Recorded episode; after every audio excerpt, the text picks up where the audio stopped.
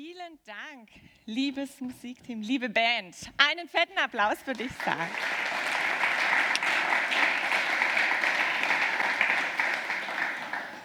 So.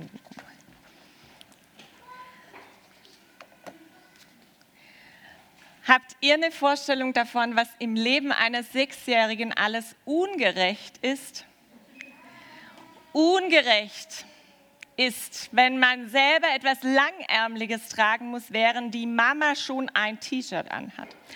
Ungerecht ist, wenn der Nachbarsjunge allein vom Kinderheim laufen darf, während man selbst abgeholt wird.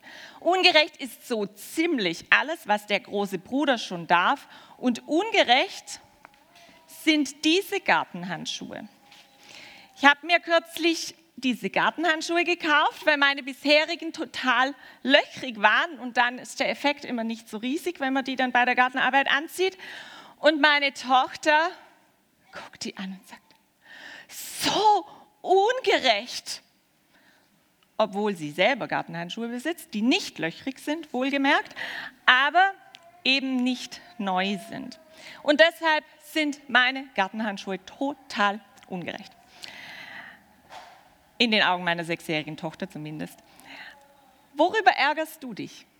Was findest du total ungerecht? Wo sind die Ungerechtigkeiten in deinem Leben? Wo fühlst du dich benachteiligt? Im privaten Bereich, durch deine familiäre Situation oder auch im beruflichen Umfeld? Vielleicht kennst du ja diese Fragen. Warum immer ich? Warum muss ich das jetzt schon wieder machen? Oder auch umgekehrt, warum immer nur die anderen? Heute am Muttertag, warum haben eigentlich immer nur die anderen die Kinder und die Familie? Und wann bin ich denn mal an der Reihe? Möglicherweise sind es aber auch die gesellschaftspolitischen Debatten der letzten Monate, die dich beschäftigen. So ungerecht denkt nämlich drei Viertel aller Deutschen im Hinblick auf unser soziales Miteinander. Die Kundgebungen zum 1. Mai waren, standen unter den Schlagwörtern Vielfalt, Solidarität und Gerechtigkeit. Dabei behaupten die Politiker aller Parteien, sich für mehr Gerechtigkeit in unserem Land einzusetzen. Und da stellt sich dann schon die nächste Frage, reicht es denn, sich für Ungerechtigkeit in unserem Land einzusetzen? Geht es eigentlich nicht vielmehr darum, etwas gegen die globale Ungerechtigkeit zu tun? Immer mehr Menschen, auch hier im Jesus-Treff, erkennen ihre Verantwortung in der Welt. Wir leben ja nicht auf einer Insel, sondern sind aufs engste miteinander vernetzt. Wir reisen in jeden Winkel der Erde, wir konsumieren Waren aus unterschiedlichsten Ländern und teilen uns übers Internet unser Wissen und unsere Meinung weltweit. Und dabei stoßen wir auf entsetzlich viel Ungerechtigkeit. Mich berührt es immer wieder, wenn ich ähm, in den Nachrichten etwas höre über den Syrien-Konflikt.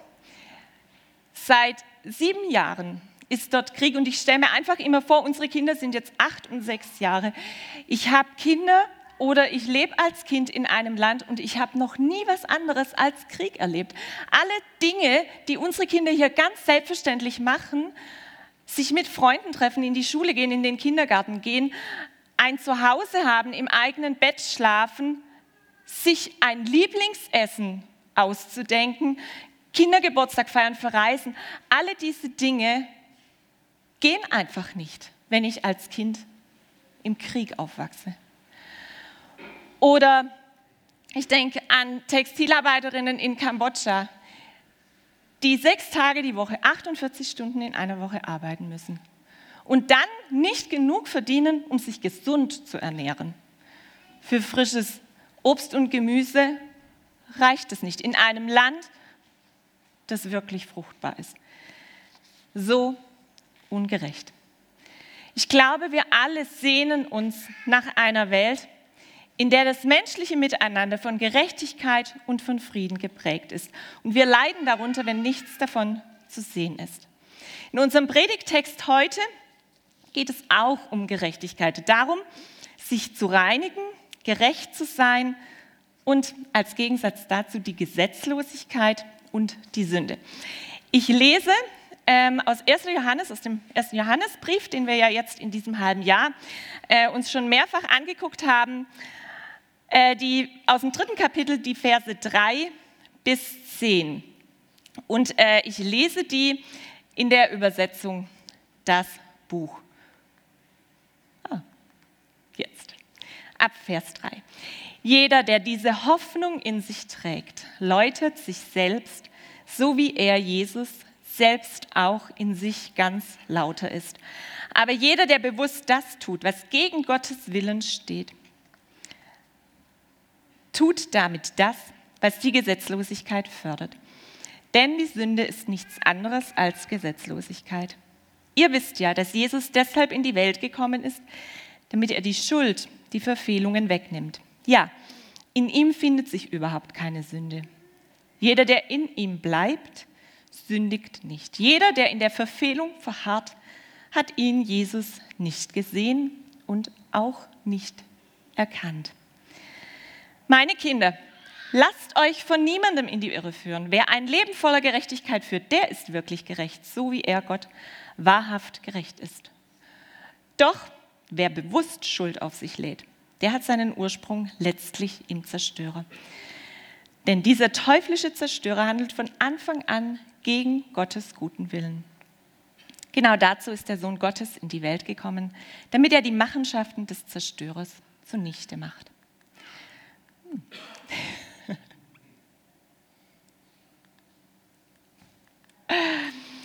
Ach, na, jetzt. Aber jeder, der aus Gott heraus neugeboren ist, tut die Sünde nicht, denn Gottes eigentliches Wesen bleibt in ihm und deshalb kann er nicht auf Dauer gegen Gottes Willen handeln, denn er ist aus Gott geboren. Dadurch wird deutlich, wer die echten Kinder Gottes sind. Genauso offenbaren sich die Kinder des Zerstörers. Jeder, der das, was gut und gerecht ist, nicht in die Tat umsetzt, hat seinen Ursprung nicht in Gott. Starke Signalwörter finden wir in unserem Text. Da ist auf der einen Seite der Zerstörer, die Kinder des Zerstörers, die Machenschaften des Zerstörers, die Gesetzlosigkeit, die Verfehlungen und die Schuld. Und auf der anderen Seite ein Leben voller Gerechtigkeit, Gottes eigentliches Wesen, die echten Kinder Gottes, Gottes guter Wille. Ich habe das mal nebeneinander gestellt, damit uns klar wird, was für einen Wahnsinnsdualismus der Johannes in wenigen Sätzen aufzeigt. Dort die Gerechten, dort die Sünder, gut, böse, schwarz, weiß. Aber mal ehrlich, sieht deine Realität so aus? Kannst du die Menschen um dich herum so einteilen? Gut, böse, gerecht, sündig? Schwierige Sache, oder? Ich habe schon Probleme, mich selber einzuteilen. Also nicht, dass er mich falsch versteht. Ich will wirklich ein Leben voller Gerechtigkeit führen. Ich will Gottes guten Willen in meinem Leben tun. Aber dann stehe ich morgens auf, ziehe meine Jeans an, die 8000 Liter Wasser verbraucht hat, bis sie mal im Laden hing. Wasser, das viele Menschen auf dieser Erde zum Trinken bräuchten. Dann schalte ich irgendwann mein Smartphone an in dem der Rohstoff Kobalt verarbeitet ist, der nach wie vor im Jahr 2018, man kann sich das nicht vorstellen, von Kindern aus Afrika buchstäblich mit den Händen aus der Erde gegraben wird. Und ich fahre mit dem Auto zur Arbeit. Mein Beitrag zur Klimaerwärmung. Ich habe Anteil an den Ungerechtigkeiten in dieser Welt. Mein Leben ist nicht frei von Schuld. Und jetzt habe ich noch nichts über meine charakterlichen Schwächen gesagt. Da könnte heute meine Familie auch nicht fragen, weil die äh, malat ist und größtenteils zu Hause verbringt. Wie kommt denn der Johannes dazu, in seinem Brief solche Sätze zu schreiben? Worum geht es ihm? In welche Situation hinein ist denn dieser Text geschrieben? Ich glaube, wenn wir solche Vokabeln haben, müssen wir ganz dringend danach gucken, in welchem Kontext wurde das gesagt. Der Johannes steht am Ende seines Lebens. Er ist einer der wenigen, der Jesus selbst noch erlebt hat, der ihn gesehen hat. Es kommt auch in seinem Brief immer wieder, wir haben es erfahren, wir haben es gesehen, wir haben es erkannt. Und er möchte den Jesus, so wie er ihn kennengelernt hat, an die nächste Generation weitergeben. Seine Briefe sind wie Predigten. Die Situation, in die er hineinschreibt, ist schwierig. Als ich so drüber gelesen habe, hatte ich so ein Bild und ähm, weil ich nicht gut zeichnen kann, habe ich und dafür besser basteln kann, habe ich ein bisschen was gebastelt und euch das abfotografiert. Also, ähm, dunkle Wolken sind am Himmel dieser jungen Gemeinde. Es gibt eine äußere Bedrohung, sie werden nämlich verfolgt. Diese Verfolgung macht was mit der Gemeinde. Furcht macht sich breit und wo Furcht ist, verschwindet die Liebe. Dann ist die Gemeinde aber auch von innen bedroht. Irrlehren bedrohen sie von innen. Der Johannes zeichnet jetzt in seinem Brief das Bild eines Weges zu Jesus. Und dieser Weg, der ist von zwei Leitplanken flankiert.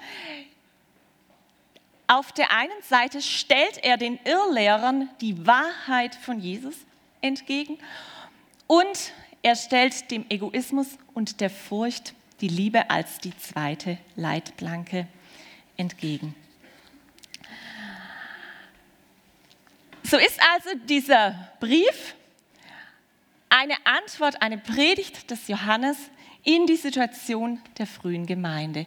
Die leidet unter Irrlehren und unter Verfolgung. Und die konkrete Frage, um die es ging, war, wie ist es eigentlich mit dem Einhalten der Gebote in der Gemeinde und wie gehen wir um mit Fehlverhalten von Gemeindemitgliedern?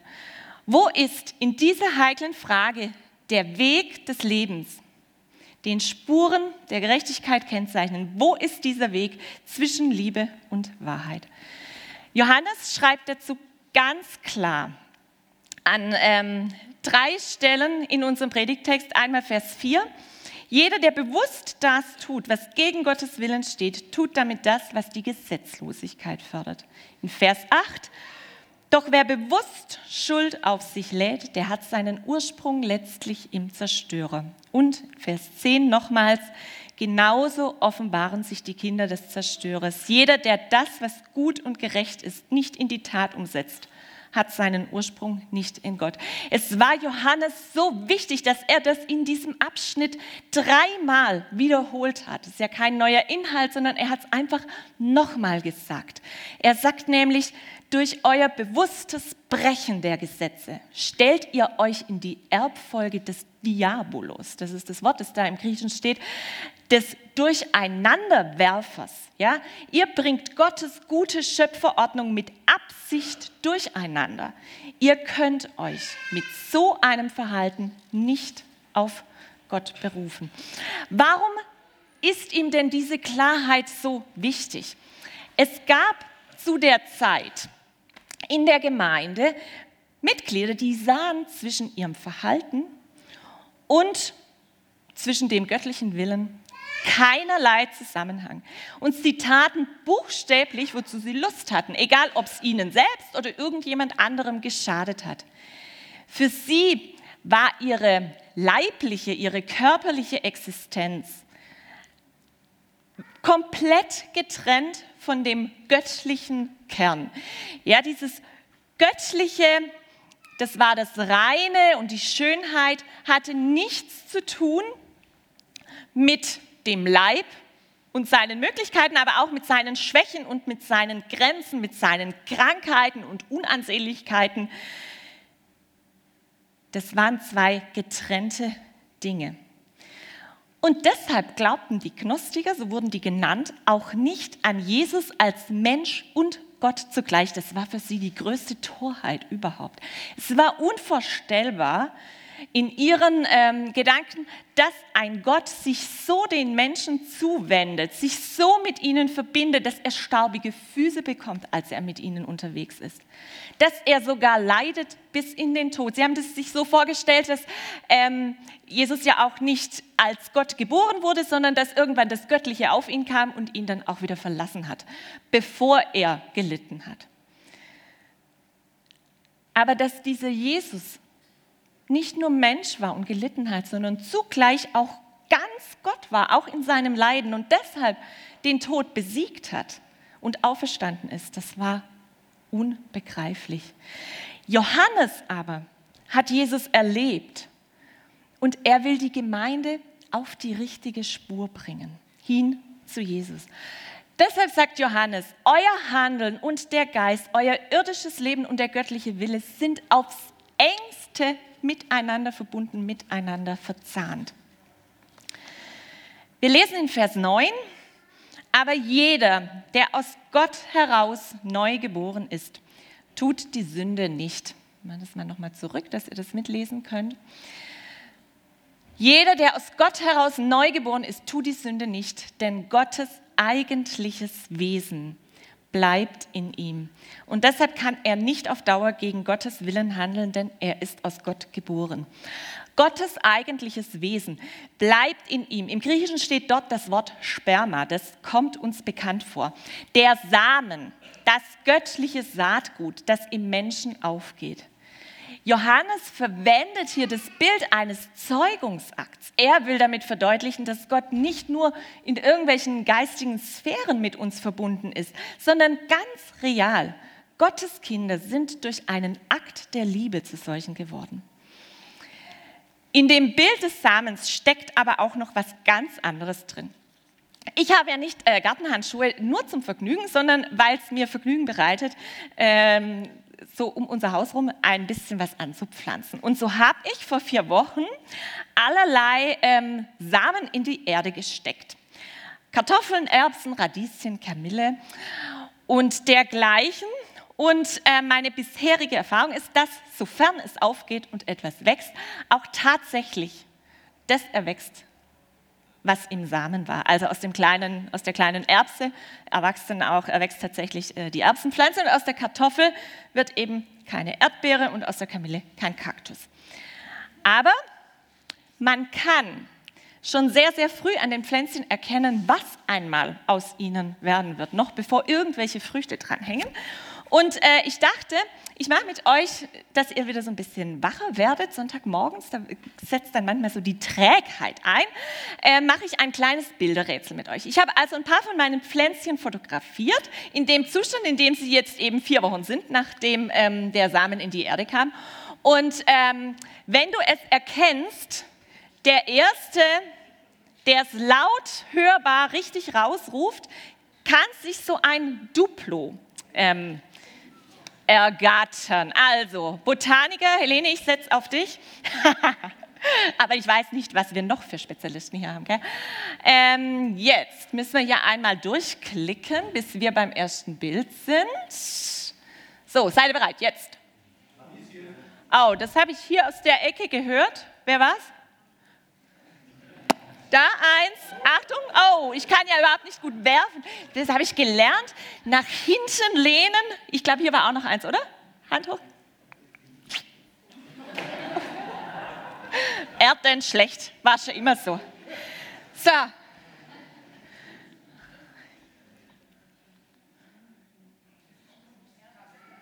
Ja, wo?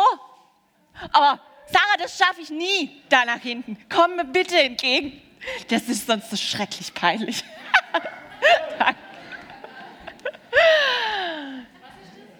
das ist Kamille. Und da ist ein bisschen viel aufgegangen. Also wenn jemand Interesse an Kamillenpflänzchen hat, ihr dürft auf mich zukommen. Ähm. Oh ja, wo habe ich es als erstes gehört? Juhu! Super! Danke fürs Mitmachen. Achtung! Jupp. Im Samen steckt drin, welche Pflanze wachsen wird. Dieses Bild verwendet Johannes und überträgt es auf unsere Beziehung zu Gott.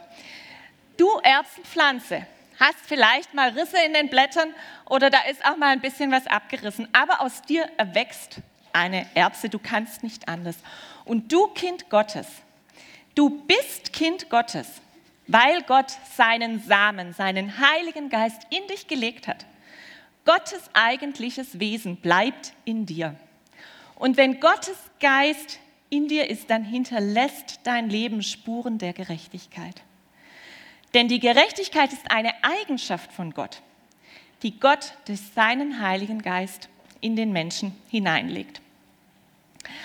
Ich habe euch ja am Anfang von meiner Tochter erzählt, die äh, meine neuen Gartenhandschuhe so schrecklich ungerecht fand. Und weil heute Muttertag ist, erzähle ich euch mal zum, zur Abwechslung eine äh, positive Mutter-Kind-Interaktion. Ähm, ähm, als sie da nämlich stand, in ihrem ganzen Schmerz, nie kriege ich irgendwas.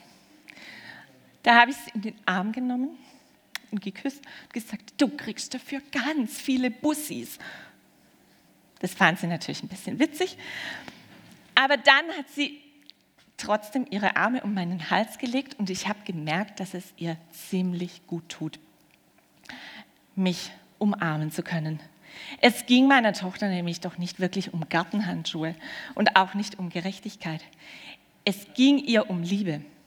Sich nach einem langen, anstrengenden Vormittag im Kindergarten einfach fallen lassen zu können in Mamas Arme, durchatmen, Liebe spüren. Ich weiß, dass für manche von euch dieses Bild vom Kind, das sich in die liebenden Arme seiner Eltern fallen lässt, sehr ambivalent und vielleicht auch schmerzhaft ist. Die elterliche Liebe, auch meine Liebe als Mutter, ist so unvollkommen und leider total abhängig auch von äußeren Umständen. Gottes Liebe dagegen ist vollkommen und unabhängig von allem. Wenn wir Gottes Liebe erleben, wenn wir wissen, dass wir geliebt sind und dass da jemand zu 100 Prozent Ja zu uns sagt. Dass er uns annimmt, wenn wir schlecht gelaunt sind und wenn wir unfair sind, wenn diese Liebe unser Dasein in unser Dasein einsickert und es durchdringt, dann löst sich etwas in uns. Es löst sich der Druck, unbedingt etwas leisten zu müssen, sich beweisen zu müssen, alles zu schaffen. Denn Gott, die Liebe in Person, sagt, ich habe alles geschaffen. Die Liebe löst den Druck, immer recht haben zu müssen, keine Fehler einzugestehen, sich nie zu entschuldigen. Denn Gott, die Liebe in Person, sagt, ich nehme deine Schuld auf mich. Du musst sie nicht länger verstecken. Und die Liebe erlöst mich von Egoismus, von dem Gefühl, nie genug zu bekommen, von dem Streben nach immer mehr, denn Gott, die Liebe in Person, sagt, ich in mir ist die Fülle. Ich bin die Fülle und du darfst mein Kind sein. Ich vertraue dir das alles an. Er ist es, der Gott der Liebe, der für dich einsteht und dich rechtfertigt. Gott steht bedingungslos zu dir, auch wenn dich in deinem Job keiner sieht, wenn niemand wahrnimmt, wie gut du eigentlich die Arbeit machst und das auch noch vielleicht würdigt. Gott will dir Würde geben. Er will dich als Kind haben. Auch wenn du dich selbst immer wieder anklagst, weil du Fehler machst und versagst. Gott steht für dich ein. Er vergibt dir und du musst dich nicht länger selbst rechtfertigen. Unser Bibeltext von heute gibt keine einfache Antwort auf die Frage nach der Ungerechtigkeit in dieser Welt. Aber ich bin davon überzeugt, dass ein Leben, das von Gottes Liebe durchdrungen ist, Spuren der Gerechtigkeit hinterlässt, auch in dieser Welt. Die Liebe Gottes in mir lässt mich den anderen sehen in seinen Bedürfnissen. Die Liebe Gottes macht mich frei, anderen das Recht auf Menschsein zuzugestehen, unabhängig von ihrem Status und ihrer Herkunft und meiner Beziehung zu ihnen. Und als Gotteskind bekomme ich Anteil an Gottes Gerechtigkeit. Ich werde gerecht, weil Gott mich rechtfertigt. Wie geht sowas denn praktisch? Wie kommt die Liebe Gottes, sein Same in mich hinein? Ich will euch am Ende der Predigt noch kurz erzählen, was mir praktisch hilft. Ich treffe mich seit einiger Zeit jede Woche mit zwei anderen Müttern aus unserem Ort zum Beten. Wir beten dabei überwiegend für unsere Kinder und für unsere Ehen. Warum mache ich das? Weil Beten gut ist auch. Aber warum bete ich für die Beziehung zu meinen Kindern und überhaupt für die Kinder und zu meinem Mann? Ich mache das, weil ich mich danach sehne, dass genau in diesem Bereich Gottes Liebe einsickert, dass Gottes Liebe in meinen Alltag einsickert und ihn richtig durchdringt. Dem entgegen steht nämlich mein Drang, immer alles selber hinkriegen zu wollen. Ich bin lange überhaupt nicht auf die Idee gekommen, für unseren ganz normalen Familienalltag zu beten. Den habe ich ja gemanagt. Ich habe schon gebetet, wenn es Krankheiten gab oder sonst größere Schwierigkeiten. Ja, dann habe ich natürlich auch gebetet. Aber dass ich für unseren ganz normalen Familienalltag beten könnte, ist mir lang gar nicht eingefallen. Ich hatte das ja auch recht gut im Griff, ohne Gott. Nur habe ich gemerkt, es strengt mich wahnsinnig an, das immer alles so im Griff haben zu müssen. Und was bleibt auf der Strecke, wenn man sich angestrengt und gestresst fühlt? Die Liebe, das eigentlich, was man in seiner Familie und in seine Ehe reingeben will. Und deshalb treffe ich mich zum Beten, um mich bewusst Gottes Liebe auszusetzen. Ich muss die ja erstmal erleben. Ich muss eintauchen in die Liebe, dass die in mir drin ist.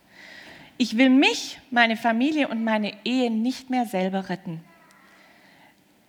Dass Sie mich nicht falsch verstehen. Probleme kann man nicht einfach wegbeten. Aber was durch Beten geschieht, durch die Gemeinschaft mit Gott, ist, dass seine Liebe in mich kommt und ich dann mit den Augen von Gottes Liebe auf mich selbst zuerst sehe, aber dann eben auch auf die anderen. Und ich kann meinen Anteil an Konflikten erkennen und kann ihn zugeben, weil Gottes Liebe mich auffängt. Ich kann aufhören, mich selbst zu rechtfertigen und damit Platz schaffen, dass auch die anderen Familienmitglieder zu ihrem Recht kommen. Und ich bete mit anderen, weil mir die Gemeinschaft gut tut. Ich bin sonst nicht so diszipliniert. Die Musiker dürfen schon mal auf die Bühne kommen. Es gibt ja ganz unterschiedliche Wege. Ich habe euch nur ein Beispiel von mir erzählt, was mir im Moment hilft, mich Gottes Liebe auszusetzen. Ich will dich ermutigen, dass du herausfindest, was dir hilft, dass Gottes Liebe in deinen Alltag einsickert und ihn durchdringt. Gott, die Liebe in Person, sagt, ich habe alles geschaffen. In mir ist die Fülle und du darfst mein Kind sein. Ich nehme deine Schuld, dein Versagen und deine Unzulänglichkeit auf mich. Du bist gerechtfertigt, du bist mein Kind. Amen.